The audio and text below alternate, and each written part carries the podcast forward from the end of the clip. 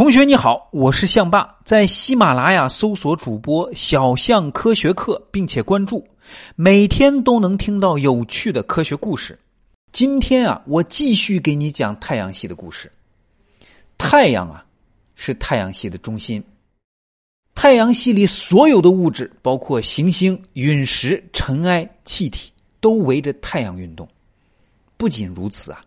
太阳光还是地球上几乎所有生命赖以生存的根本，是真正的生命之源。而且呀，太阳还是太阳系的至尊霸主。那说太阳是太阳系的至尊霸主的原因是什么呢？首先，因为太阳操纵着太阳系内所有物质的运动轨迹。昨天我给你讲过物质的引力，质量越大的物体产生的引力越大。在太阳系里，太阳的质量最大，它所产生的引力也最大。强大的引力让太阳系内所有的物质都围绕着太阳转动。那太阳到底有多大呢？仔细听哈，太阳里面能够装得下一百三十万个地球，一百三十万个地球啊！你想象一下，太阳有多大？太阳不仅大，而且重。太阳的质量啊！是地球质量的大约三十三万倍，而且太阳的质量占到整个太阳系所有物质总质量的百分之九十九点八。也就是说，太阳系如果没了太阳，也就剩不下什么了。那你知道太阳离地球有多远吗？有一点五亿公里。这什么概念啊？大家都知道，光是我们已知的运动速度最快的物质。哎，没错，光也是一种物质。那光到底是什么物质呢？我以后再讲给你听。那光运动的速度最快，它有多快呢？每秒钟三十万公里。那从太阳发出一束光到达地球需要八分钟时间。也就是说呀，我们在地球上看到的太阳，永远都是八分钟以前的太阳。太阳光是几乎地球上所有生物赖以生存的基础。石油啊、煤炭啊等等能源都源自于太阳光。那么问题来了，太阳是怎么发光的呢？要回答这个问题，我们要先回顾一下太阳的历史。科学家们普遍认为，太阳和太阳系的其他星球啊，都是在大约四十六亿年前的太阳系星云里面诞生的。